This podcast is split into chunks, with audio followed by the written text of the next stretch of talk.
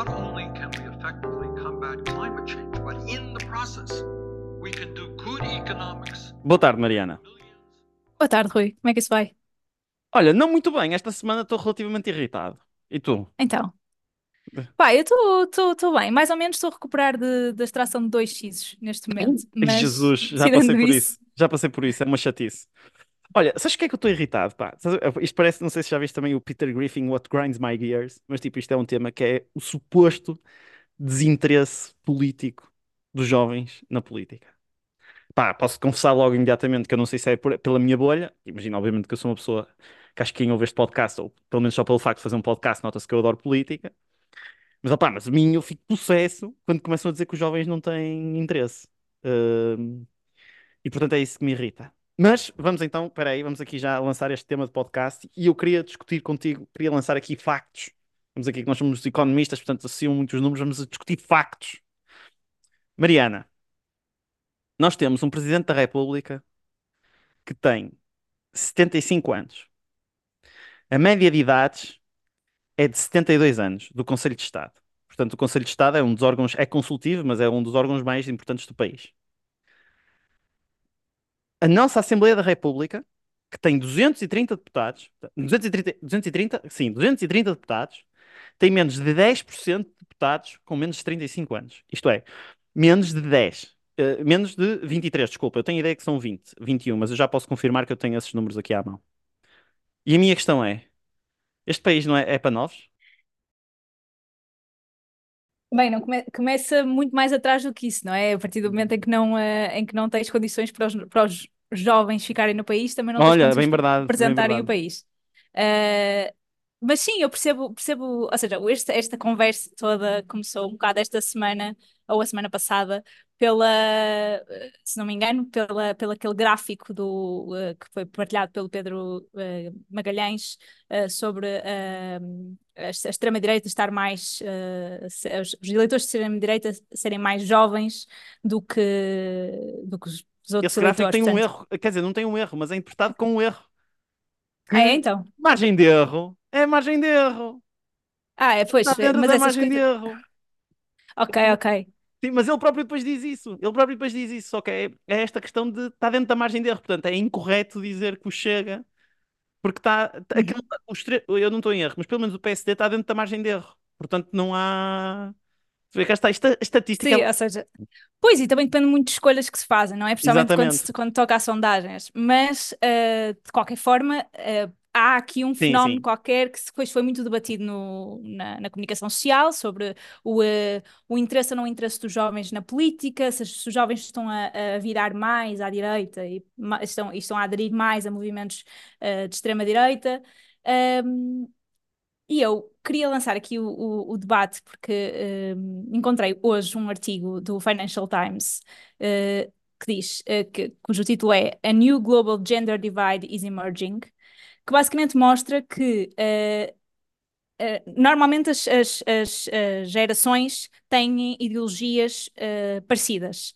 Ou seja, como vivem as mesmas, os mesmos fenómenos, as mesmas guerras, as mesmas crises, dentro da mesma geração, a ideologia é relativamente parecida. Portanto, há gerações que são mais à direita, gerações que são mais à esquerda, Uhum. dependendo daquilo que vivem nas- nos seus anos formativos.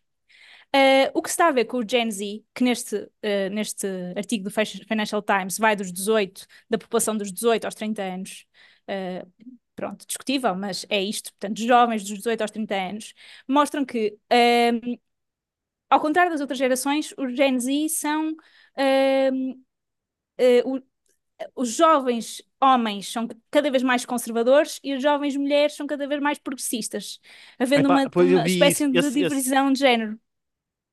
Yeah, e, é, e é extremamente interessante pelo porque, porque deixa de haver uma, uma, uma ideia de para onde é que está a ir esta geração, para, para onde é que estão a ir, é- está a ir o eleitorado, porque para além de haver uma divisão eh, geracional, há principalmente uma divisão de género que se está a verificar em vários países, eles, eles falam do, do Reino Unido, mas principalmente da, da Coreia do Sul, eh, que tem essa maior divisão. Uhum. E, eh, e pronto, e a justificação que eles, que eles dão para isto é, eh, primeiro, o movimento Me Too, que, que pode trazer, ter trazido aqui alguma eh, quebra de, de, uh, uma revolução no, uh, no movimento feminista que uh, deu alguma liberdade às mulheres para se interessarem por política e para começarem a ser mais, uma voz mais ativa, mas também as bolhas ideológicas das redes sociais que fecham, que nos fecham nas nossas, nas nossas bolhas. E eu, é exatamente sobre este conceito de bolha ideológica que eu acho que isto acontece-nos muito e na interpretação deste, deste, deste fenómeno, eu acho que pá, por exemplo, eu e tu dizermos que os jovens interessam-se por política é claramente enviesado pela nossa bolha ideológica. Porque, obviamente que nós nos interessamos por política e obviamente que uh, na, nossa, na nossa bolha mais chegada as pessoas interessam-se por política e nunca vamos conviver, ou muito raramente vamos conviver por quem não se interesse, uhum. uh, simplesmente porque não estamos nesse meio. E porque mesmo online não, nunca vamos chegar a essas pessoas. Uh, portanto, como é que podemos ter este debate quebrando esta bolha ideológica? Ou achas que ela não pode não fazer não, não, sentido? imagina, obviamente, imagina, eu percebo perfeitamente onde vês, mas acho que há aí uma coisa que não está a correr, uh, quer dizer, uh, quer dizer, se me permites, Mariana, e, permi e permites agora, permi muito obrigado, muito obrigado. Tens uma discórdia muito consensual, mas é, no momento em que vais consultar a estatística, aí é que está, tu vais consultar a estatística para exatamente tentar sair da tua bolha ideológica, e a questão é que há mentiras a serem disseminadas na, na comunicação social. Portanto, imagina, quando dizem assim, aliás, uh, aliás, com uma questão só que até foi. Vamos ao facto, logo, quer dizer que é mentira, que é os jovens votam menos. Os jovens não votam menos. Aliás, os jovens, se tu fores ver os dados e a questão dos dados, e para referência, eu estou a utilizar um, um estudo da Fundação Francisco Manuel dos Santos, os jovens têm uma percentagem de votar sempre em todas as eleições maior do que a taxa de abstenção que se registra nas eleições, normalmente. Portanto, o que isto quer dizer? Quer dizer que se a taxa de abstenção entre os jovens é menor, todo, e, e estou a dizer todas as vezes, todas as vezes, portanto, todas as vezes, isto é, porque o valor concreto é 53%, 53% que já votou pelo menos uma vez. Portanto, se nós temos uh, que votou mais uma vez, portanto, isto aqui é medido como turnout. É turnout, portanto, não é abstenção, porque nós em Portugal, isto quer dizer que a taxa de abstenção dos jovens seria 47%. Portanto, ela é menor do que normalmente nas eleições. E isto é que votaram sempre, portanto, na maioria 21%, em poucas 12%, nunca 14%. Portanto, uh, isto é, estou a dizer com que frequência é que os jovens votam. Portanto, isto é uma mentira. Isto, quer dizer, obviamente que isto é uma sondagem também, mas isto é mentira. E, por exemplo, depois outra coisa também muito interessante e que eu achei espetacular também foi que no é ou não é, Uh, eu vi dados da RTP, que já agora também é uma parte, uma, não é mini recomendação, mas pronto, se gostarem deste debate e querem ouvir mais, pá, adorei. E principalmente, houve lá um pollster. Eu adoro ouvir uh, pessoas que são, pá, pessoas que percebem de sondagens e que não fazem sondagens para a comunicação social. Pessoas que fazem sondagens a sério. Essas sim são, pá, são boas de se ouvir. Que se aprende muita coisa a falar com elas. E uma coisa que eles falaram foi de uma sondagem feita à boca das urnas, porque a sondagem à boca das urnas acertou no resultado, e a sondagem à boca das urnas, o PS é o partido mais votado entre os 18 e os 24, entre, o, entre a camada mais jovem, o PSD vem a seguir e depois a IEL e o Chega estão empatados. Obviamente que o PS, imagina, não tem 40%, tem para aí 25%.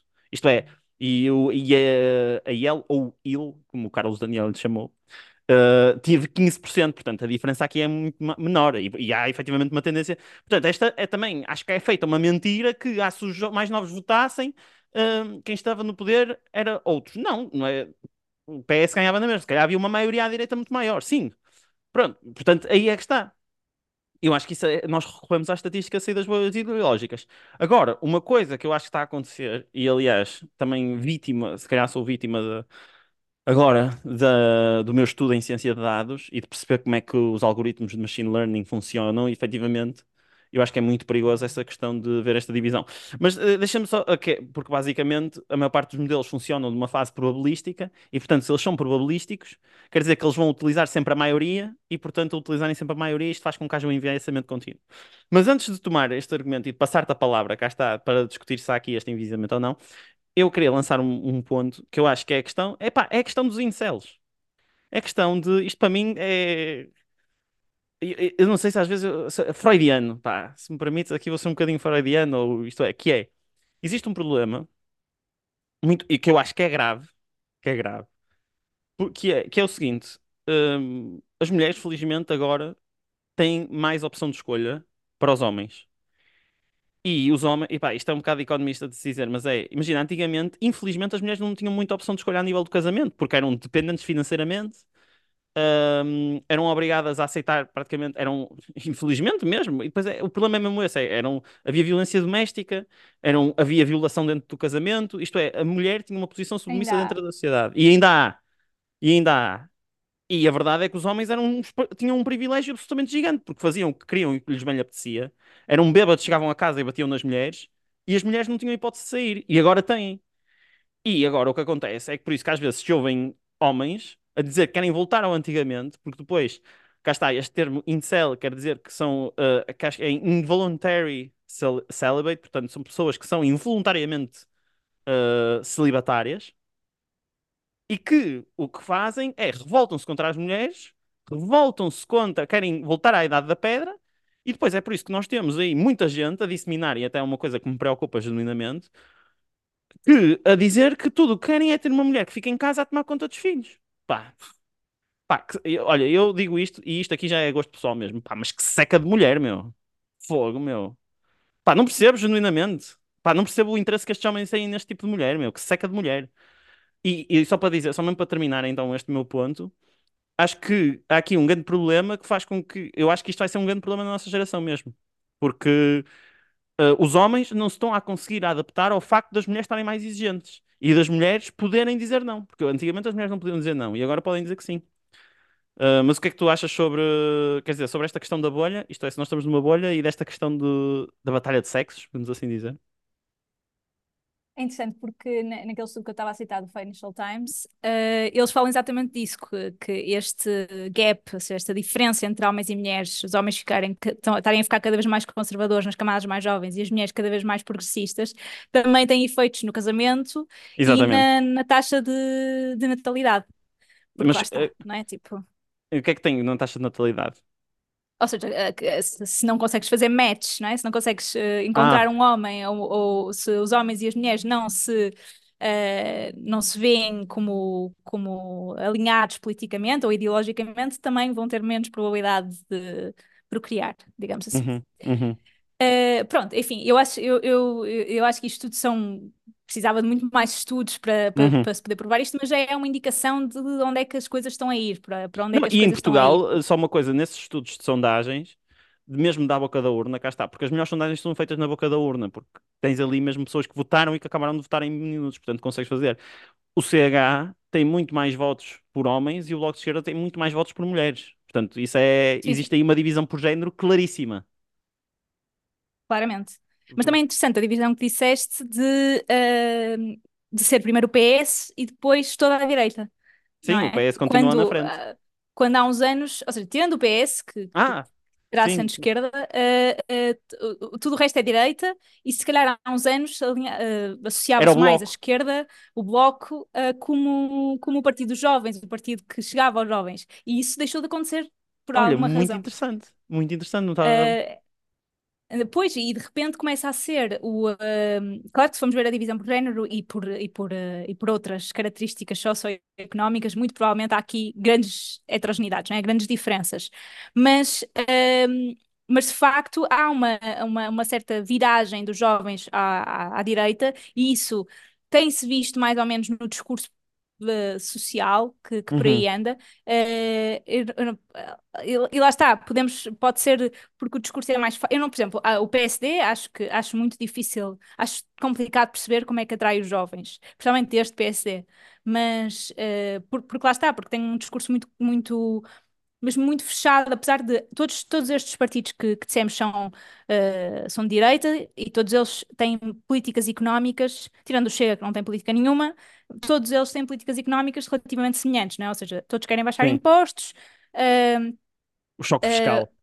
o, exato, o, a IEL tem política- tinha políticas um bocadinho mais progressivas do que o PSD eh, a nível, a nível social, eh, mas acho que atualmente pouco se, pouco se o programa do PSD também tem muitas medidas dessas, portanto o PSD deixou de ser um, um- um partido também eh, hiperconservador e isso, eh, esse espaço hiperconservador eh, mesmo no CDS, que pronto, lá está, como está coligado ao PSD não se vê tanto, eh, deixou de existir e passa, se calhar, para a, para a, para a, fer, ai, para a esfera das, da extrema-direita. Uh, mas pronto, ou seja, há, um, há de facto um desvio aqui que, uh, que pronto, que não, que não deixa de ser uh, um sucesso para, para estes partidos de direita e uma falha para os partidos de esquerda, nomeadamente para o Bloco, que deixou de conseguir atrair os partidos. os partidos Os não, jovens. jovens. Queria só fazer aqui, dar aqui outro dado também para o debate, que é, estávamos a falar de sondagens e por ter mencionado o Pedro Magalhães, ele também deu uma entrevista na RTP, uma grande entrevista, um, na RTP esta semana, a semana passada, uh, em que uh, anda aí a circular um clipe nas, nas redes sociais, em que ele diz que os homens são aqueles que se interessam mais por política, Uhum. uh, mas quando a pergunta é feita não é feita se tem interesse em política, mas é feita sobre políticas concretas, se interessa por uh, políticas com por, e depois uma lista de políticas concretas, esta diferença entre géneros desaparece. O que leva a crer que uh, ainda há um, um preconceito que, as, que o espaço da política é um espaço masculino, é de homens, uh, e que, portanto, as mulheres não, não se devem meter nesse espaço. Mas, no entanto, quando falamos em políticas concretas, é a mesma coisa. Uh, ou seja, já não, já não vês essa diferença. As pessoas interessam-se de facto pelas políticas concretas porque isso é o que afeta de facto as suas vidas.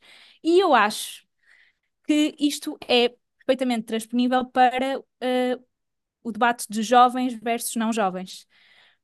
Porque, tal como disseste no início deste debate, um, o, o nosso presidente tem 75 anos, o nosso Conselho de Estado tem uma média de idades de 72 anos Uh, e a nossa Assembleia da República tem menos de 10% de jovens com menos de 35 anos, portanto, também não nos vemos propriamente representados nestes órgãos uh, de soberania, uh, e, portanto, se calhar pode nos levar a pensar que não fazemos parte da política. Portanto, se calhar, se. primeiro, obviamente, representatividade tem um, é super importante, e eu acho que para isso os partidos está, como o, o Bloco e mesmo a IEL contribuíram imenso para o aumento da representatividade no Parlamento. Uh, a, a, este nível de jovens versus não jovens. Uhum. Uh, porque lá está. Cá está, partidos que permitem sem juventudes partidárias, faço essa nota, porque eu acho isso, que isso é importante. É verdade, porque não há segregação uh, de juventudes partidárias. Não metem numa salinha pequena a dizer agora vocês fazem aí política para a juventude. Pronto, depois nós Exato. vamos aí falar com vocês e depois vocês dizem. Sim, sim. Exatamente. Uh, mas pronto, se calhar fazer aqui só o apontamento que a nível de diversidade, uh, o, o, PCP a nível de diversidade de profissional, uh, se calhar é o que contribui mais para, para isso. Oh, oh, Mariana, uh, peraí, peço perdão, que é, o Paulo Raimundo é operário e foi operário há 30 anos atrás? Sim, mas tens muitos exemplos, de, se fores à lista de, de, de candidatos do PCP, vês a diversidade de profissões que eles têm lá, enquanto no, se fores à AIL ou ao PSD, ou mesmo ao PS, não vês essa diversidade. A verdade é essa. Não, eu vou fazer o desafio ao PCP porque, vou ser honesto, essa com o PCP eu nunca entendo. Tipo, pessoas elegíveis, eles são funcionários do partido. E, aliás, é uma coisa que a mim me entristece, porque eu, se ele dissesse, pá, eu sou, eu sou político, pá. Pronto, mas isso depois é outro debate, pá. Ele é político ele é político. Eu não gosto é dessa cena. Sou, pá, sou operário. Não és operário há 30 anos. És funcionário então, do partido. É, eu acho que essa crítica é legítima, mas tem que ser feita a todos, porque Exatamente. a mesma coisa se passa nos outros partidos. Concordo plenamente, concordo plenamente.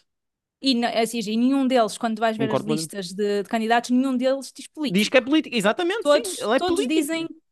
Mas, mas lá está, não acontece só no PCP, acontece em todos os partidos. Quando tens uh, o, nome, o nome da pessoa e a profissão, todos eles têm associado à profissão que, que exerciam antigamente na sua vida social, e eu acho que isso é o que deve ser, porque as pessoas não são políticas só por si, são. Uh, ou seja, a política deve ser encarada como um, uma, um uma, uma atividade cívica que se faz pontualmente na vida e que pode ir, regressar uh, e regressar à, à, à vida de, que, se tive, que se tinha anteriormente. Vou deixar aí só, mal... só a questão aberta sobre este debate, que este é um debate que se tem, que é um se tem, mas que não, uh, não concordo, necessário, não, não concordo.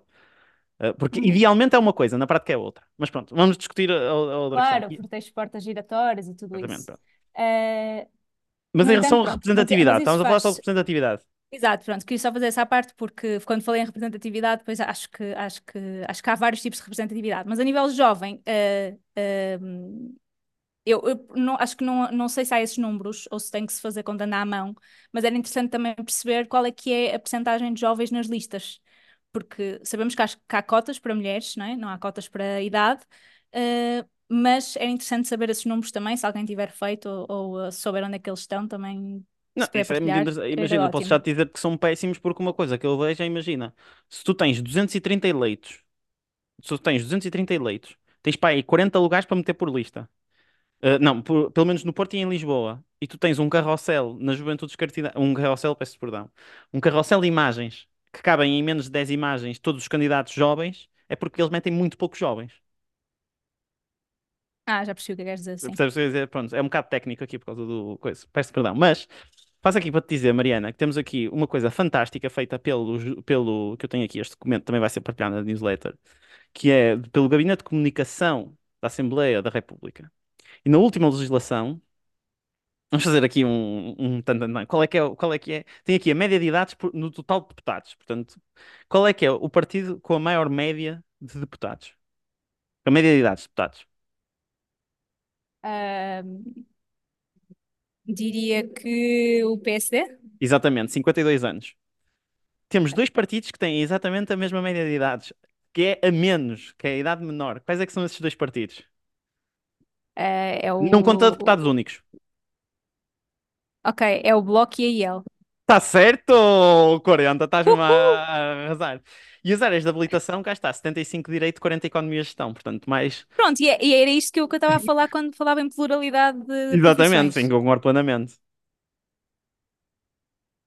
Sim, sim, sim, tens toda a Não, razão. mas, eh, mas sim, portanto, eh, mas com, com esta, co- com esta questão do extrapolar o que o Pedro Magalhães disse entre da, da- da diferença entre géneros, eh, da diferença da pergunta, eh, será que o que não atrai os jovens, ou que pode eh, repelir os jovens da política, não será mesmo esta, ehm, esta falta de representatividade que se Exa- vê e que, portanto, ter- terá que ser através de eleição de pôr, pôr os jovens a lugares elegíveis, primeiro, e ehm, se bem que percebo que seja que possa ser complicado, eh, porque lá está, há partidos que têm eh, muita capacidade de eleger e outros que não têm capacidade de eleger, portanto, se tu fores o quinto em Lisboa eh, pelo Bloco, pá, se calhar não vais ser eleito, não é? Mas se fores o quinto no PS, vais ser eleito, certamente.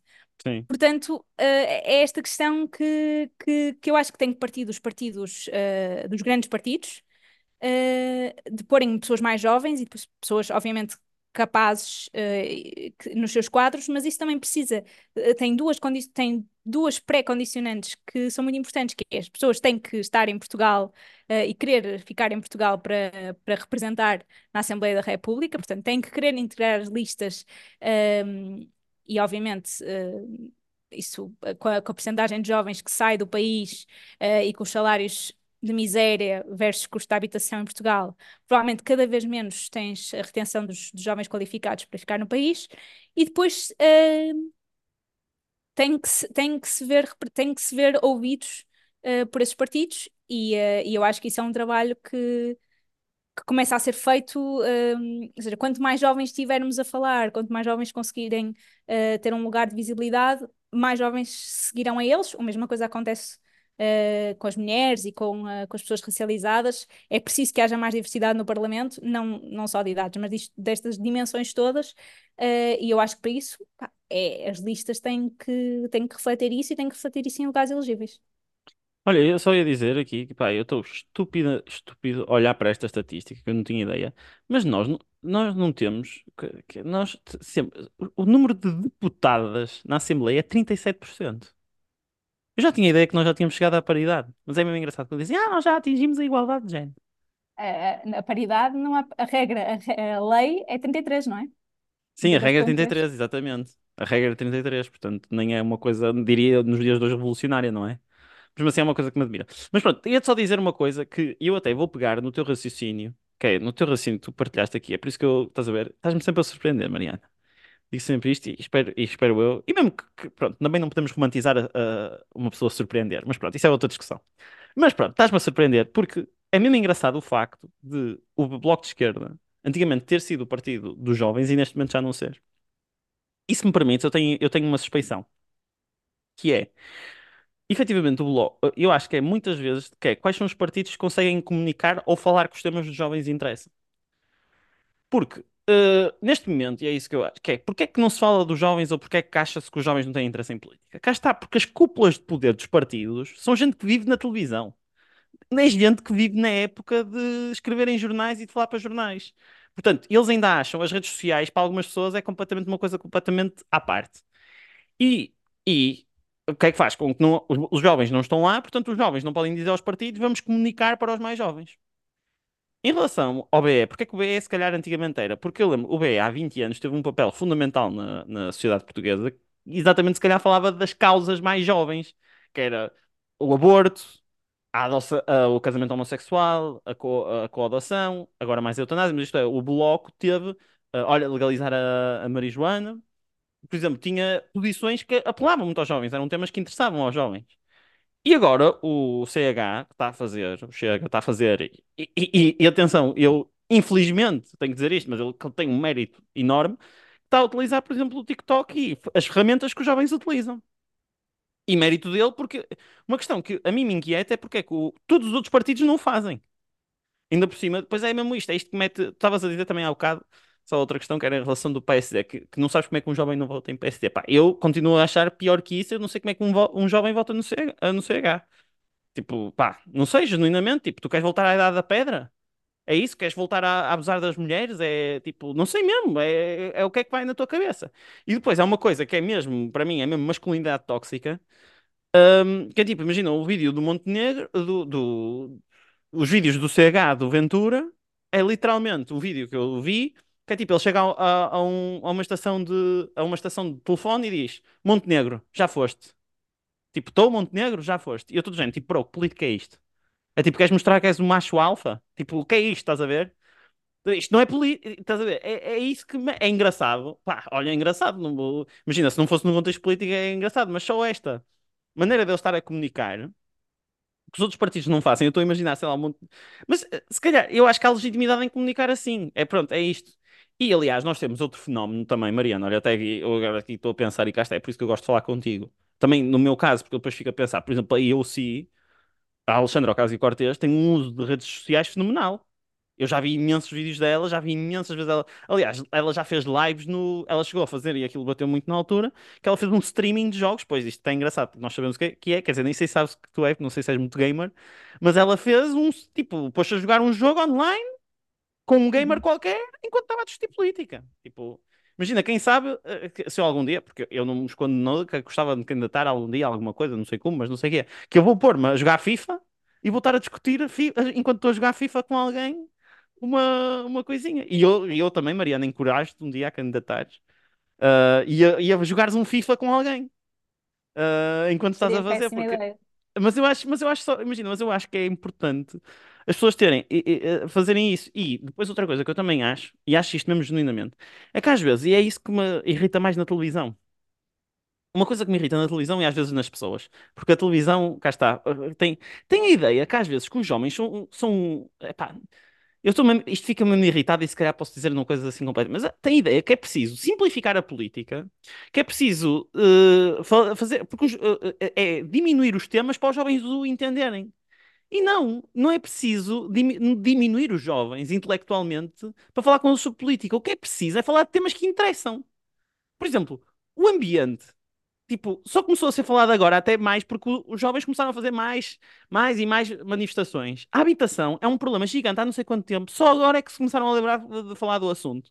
É uma, é, é, uh, uma coisa que me mete super impressão ignorarem e, pá, o tempo que se passa, e atenção que eu não quero dizer que não seja importante, mas o tempo que se passa a falar de reformas ou que se passa a falar de problemas de outras gerações.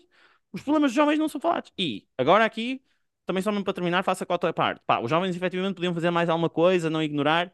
É verdade. Pá, mas imagina, por amor da santa, não, não tem. Imagina, se é para atribuir culpados aqui, tipo, os culpados são aqueles que estão lá há 30 anos e que nunca convidaram. Que por um lado, ainda bem que estão lá. Quer dizer, por um lado, eu, eu fico contente, pelo menos gostem de política e que façam e que estejam nos jornais, mas tipo, pá, sendo um lugar, estás a ver?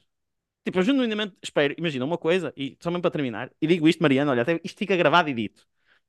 Que é uma coisa, é nós fazemos aqui o nosso podcast. Imagina, nós não estamos a tirar lugar a ninguém aqui, está a ver? Mas eu às vezes genuinamente penso, por exemplo, o Eixo do Mal. Pá, eu adoro ver o Eixo, tipo, não adoro ver o Eixo do Mal no sentido em que eu não vejo todas as semanas do Eixo do Mal, mas gosto do Eixo do Mal.